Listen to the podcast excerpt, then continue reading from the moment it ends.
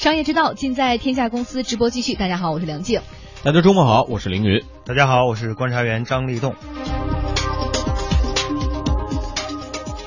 接下来我们要关注的话题是个性研报。在本周的最后一个交易日，也就是昨天盘后，哈，长江证券发布了一份公告，表示说，中国证监会湖北监管局认为，公司在开展研究报告业务时存在内部控制不完善的情形，违反了《证券公司监督管理条例》第二十条规定。嗯，同时呢，湖北证监局责令长江证券在二零一六年二月一号至二零一七年一月三十一号期间，每三个月对公司研究报告业务增加一次内部合规检查，并在每次检查后向湖北证监局报送合规检查报告。哎，那到底是什么样的内部控制不完善问题导致了违规呢？今天我们的记者也是尝试联系到了长江证券研究所所长陈志坚，不过对方表示不便接受采访。嗯，申银万国证券研究所市场研究总监桂浩明先生告诉我们的记者呢，所谓的内部控制，其中涉及到多个程序。按照正常程序来说呢，一个年报的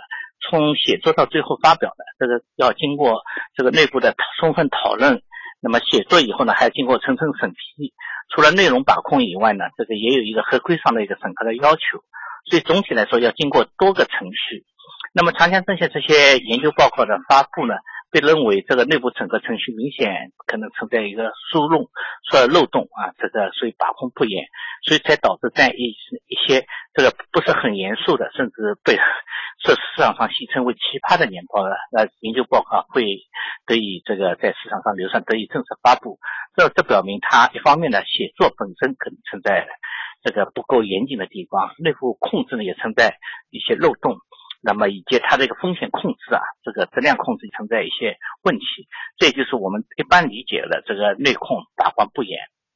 嗯，桂浩明还分析认为说，应该是长江证券去年发布的引发热议的所谓奇葩研报引起了监管层的关注。按照我们的一般理解呢，就是长江证券在去年的一些年报当中呢，有包括有一些描述、有些用语以及某些这个结论呢。可能就引起监管层的一个监管，因为这当中呢，包括语言的准确度、分析推断的逻辑啊，以及这个结论的合理性。那么这些问题出现了，其实这个由于作为一个大型证券公司，又是个上市公司，那么作为它的年报呢，对市场是有较大影响力的。那这种所谓的这个奇葩的呃研报的公布呢，是在市场当中呢引发了一些不良的反应，所以这次呢也引起了监管当局的一个关注。嗯，刚刚我们。比较有意思啊，提到了叫奇葩研报啊，我们来看看啊，多字是出自这个长江证券一位呃金融工程分析师之手，呃，市场人称桃子姐的呃谭川呃不是秦川桃啊，这位这位朋友啊，虽然被长江证券被证监会点名了，是否跟这位桃子姐有关系，我们目前不能下结论，但是这位。呃，桃子姐近一年来的研报确实是热议不断，太有意思了。对，接下来我们跟大家分享几篇桃子姐之前的大作哈，比如说二零一五年的十二月三号，呃，桃子姐发表研报，这个名字就绝对有挑战性，名字叫做“你大妈不是你大妈，你大爷还是你大爷 ”，这名字就很奇葩。然后我们再来看看其中的这种行文的风格，具体内容咱们不说哈，中间呃还夹杂着这种英文，估计是真是 这个，我们来看一下这个相关的。一些话语是怎么说的哈？比如说这里边写到说，大股东禁止减持的 deadline 就是这个最后期限，眼看一个月就要到了，而且别人也知道一月是最后期限，所以 you know what I mean。You know, you know，然后就是，你就想他写的时候该多随意，可能就是心中所想，笔下就给出了。对，嗯嗯，我觉得是不是有那个 Are you OK 也在里边啊？事实上，这个 把雷总的介绍过来哈。桃子姐的窜红还真不是一下子来的，要从二零一五年年初就开始说起。说在一月二十三号发表的一份对大盘走势的技术分析报告中，他就说了。对本周行情，我们的看法可以用林忆莲那首《伤痕》里的“爱有多销魂，就有多伤人”，稍微调一下顺序即可表达。爱的多伤人，才能够销魂。他还说呢，说牛市不常有，且搞且珍惜。对，再继续来看，这个文风真的是相当的，哎呀。夺人眼球啊！是在二零一五年的四月份呢，桃子姐还以一篇“侠之大者，为国接盘”打响旗号，之后又发布了很多标题比较雷人、调侃之风愈演愈烈的研报，比如说“别时容易见时难，东风若无力，官人花残，千金散尽还复来，教你闷声发大财”。就有时候你听着名儿，你可能不太会想到这是一篇研报啊。对，在研报这个问题上呢，长江证券已经栽了不止一个跟头了。二零一五年六月十二号，证监会就曾经通报，因为长江证券违反了发布证券研究报告的相关规定，对其采取呃这个警示函的行政监管措施。呃，申银万国证券研究所市场研究总监桂浩明先生认为呢，证监会加强监管的意图是显而易见的。监管当局呢？对长江证券要求加强监管，我想这也是符合当前我们要加强证券市场监管啊大的总体要求，也是为了充分保护投资者的利益。嗯，好，我们就这个问题来跟这个算是圈内人士立动来探讨一下，你觉得这样的研报嗯有问题吗？如果有的话，它出在哪？呃，实际上这个呢有点像什么呢？呃，比如说媒体。呃，媒体呢，它里里面涉及一个内内控，确实是涉及一个流程的问题。嗯，就说如果说呃一个分析师写了这样一篇报啊研报之后呢，呃呃上面的主管根本没看，或者说呃你就这么发吧啊，就大概看一眼就发出来，就跟咱们媒体直接由责任编辑或者编辑就发了一篇稿子出来了，这个效果是一样的，没有经过值班主编。啊，这个审确认，你这个事儿还这个是一个非常流，这是一个流程问题。嗯，那么如果说呃，作为一个机构，它在流程上是经过符合流程的这样的一个研报的话，我认为这个机构呢，确实有这个哗众取宠的这样的一个之嫌倾向。之前有媒体报道，我刚为什么插话，是因为桃子姐对这个事情他是有回应的，他是这么回应的，他说我们这边审核方面。就是不太管的，只要格式没问题，一般就都 OK 啦。那就变成了，那就确实是一个内控的问题啊。因为这是涉及到什么呢？因为他是卖方分析师，卖方分析师虽然是通过啊大家的认知，然后形成一个购买的建议，呃，他的知名度对于他的这个呃这个。公司的利益是直接相关系的，对。那你不能为了让公众呃尽快的知晓而进行一些恶搞。那明显的这个之前的这些研报的这个题目明显是恶搞的，它并没有一个完整的作为一呃一个严肃的呃投资建议。因为我们知道投资投出去的都是真金白银，对于。这些投资者来说，他不是开玩笑的，也不是在那儿闹一闹、玩一玩的。他拿出的钱可能就是他存了很长时间的一笔血汗钱。嗯。但是呢，你通过这样的方式，然后呃进行了一些比较夸张的语言之后呢，呃，对他形成了对他的投资形成了一个呃不太好的一种影响。嗯。因为我们知道它里面干扰。我我看到过一些他的研报里面的一些措辞，确确实实会对啊一时。满足了人们的阅读的需求，大家觉得啊挺过瘾的。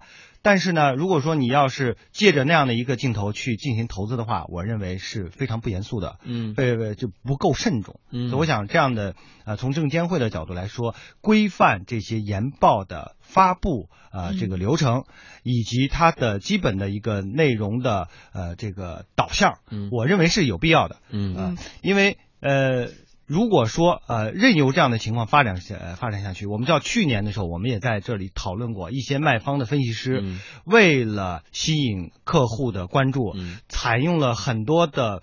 啊，非非常出位的一些方式，什么美女战略呀，什么什么的策略啊，呃，一些比较触及底线的，就是道德底线的一些问一些方法来吸引客户，吸引这个投资方。我认为这些都对于市场会造成非常不良的影响。嗯，其实这一次关于研报问题被证监会点名的证券公司，不光是长江证券，还有其他家。为什么？大家都在选用这种方式出研报呢？广告之后，咱们继续回来讨论。万客 A P P 实现移动办公，打通企业管理脉络，信息沟通、日常任务流程、人才管理尽在掌控。万客 A P P，万谷科技出品。时间会告诉你什么是更好的选择。中国人寿六十六年专注服务每一个中国人，为你投入更多。我是姚明，要投就投中国人寿。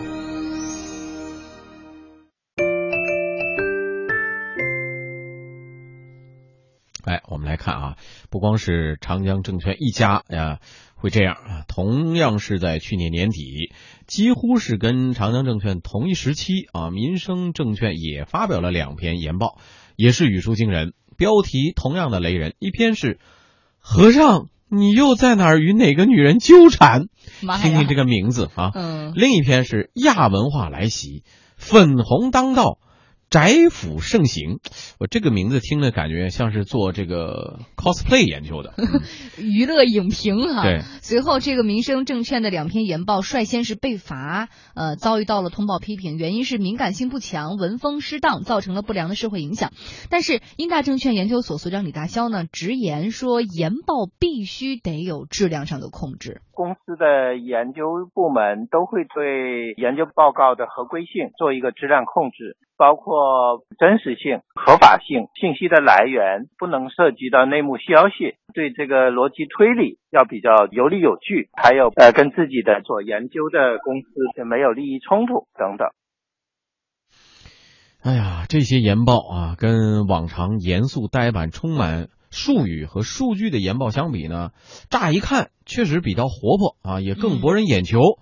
但是李大霄就认为呢，研报啊，你可以幽默，要追求可读性是对的，但是首先要做到的一点是什么？严谨。首先是要严谨性作为一个准则，之后尽量的能够提高它的可读性，提高它表达的准确性。没有必要用这个博人眼球的语言来说，很多的东西写了两万字，但是最终的结论没有，更多的是要鲜明，其实就是两个字，啊，就是涨还是跌，要搞清楚。申银万国证券研究所市场总监桂浩明呢，也是首先强调了严谨性，其次呢，他说可以活泼，但是要把握尺度，可以喜闻乐见，但是不能低俗，这这关系哈，得好好把握一下。作为一个证券公司的一个研究机构啊，从事金融研究，它应该有它的一个道德底线，也有一个一个文化的一个在语言表述上一个基本要求。就我个人而言，我觉得语言的严肃性、严谨性啊，这个是第一位的。当然，在可能条件，我们要注重活泼，但生动活泼不等于低俗。在这方面呢，确实很难。现在来看，也没有一个很标准的一个统一的尺度。那这个也就是让研究员自己去把握。我想，风控部门对此呢，也应该承担自己这个责任。从我个人啊，感觉这个我是宁愿写的更严谨一些，而不愿在语言上用过多的哗众取宠的语言去博眼球。博眼球只能博一时，真正能够吸引人的，应该还是它的内容、它的前瞻性的观点，以及最后被市场证明的一个推论。哎，真的是，我是觉得，呃。严谨当然是必须要的，对吧？你这个做的是一个投资分析，它是跟每个投资人息息相关的。娱乐分析。对，另外一个我们刚才说到，说你可以活泼，但是活泼和低俗之间真的是有界限的。我们刚才说什么和尚，你又在与哪个女人纠缠？这典型的属于低俗的范畴，这是比较犯忌讳的啊。对，因为我我想这个接地气。我们大家都讲着说，呃，现在很多的传统媒体需要向自媒体学习它的接地气的这种表述方式，我认为这是没有问题的。但是呢，接地气不能接到这个低俗，没有底线。这是这是呃需要。实际上呢，虽然说这个二者怎么区别呢？我认为呃是有是有很好的区别方式的。我们的公序良俗，我们的基本的一个道德规范。就能够很严肃的能够区分出什么叫低俗，什么叫接地气。对，是可以是可以接呃可以这个做到的，并不是说我们没有一个严格的标准。实际上，它它是存在于每个人的心里的。嗯，那我觉得呃，作为一个投资的研究报告的话，呃，实际上很多的真正严肃的投资者，他看的并不是这个形式，纯粹的形式。嗯，就是。你可以通过我们现实生活中很多例子，也能得出这样的一个结论。嗯，呃，很多严肃的这种财经的媒体，他做出的报道，呃，如果说你真正是一位投资者的话，你不去，你并不在乎它的形式有多花哨，你一定看的是中间的干货。嗯，所以呢，我想，可能作为卖方分析师，他的确，呃。要为了出名，因为出名是和他的这个有利获利是紧密相关的。嗯，他去采用一些接地气的方式来做一些活泼的这种展示啊，呃，研报的这种展示，我觉得是可以的。但是，一旦触碰到了这种道德的底线的话，我认为就会适得其反了。对，他的这种严肃性和他的这种研报的价值就会大打慢慢的大打折扣。因为真正的严肃的投资者是不会去看这样的一个，一看那标题可能就不太愿意。如果如果说他真有这个时间是比较珍惜的话，他不会去看这样的报告。对，会失分，恰恰相反会失分。另外一方面，我们说是不是也是因为这个券商之间呀？他这个竞争更加激烈了，嗯，都被逼成段子手了。所以我就想，这个就是卖方分析师为什么活得很累呢？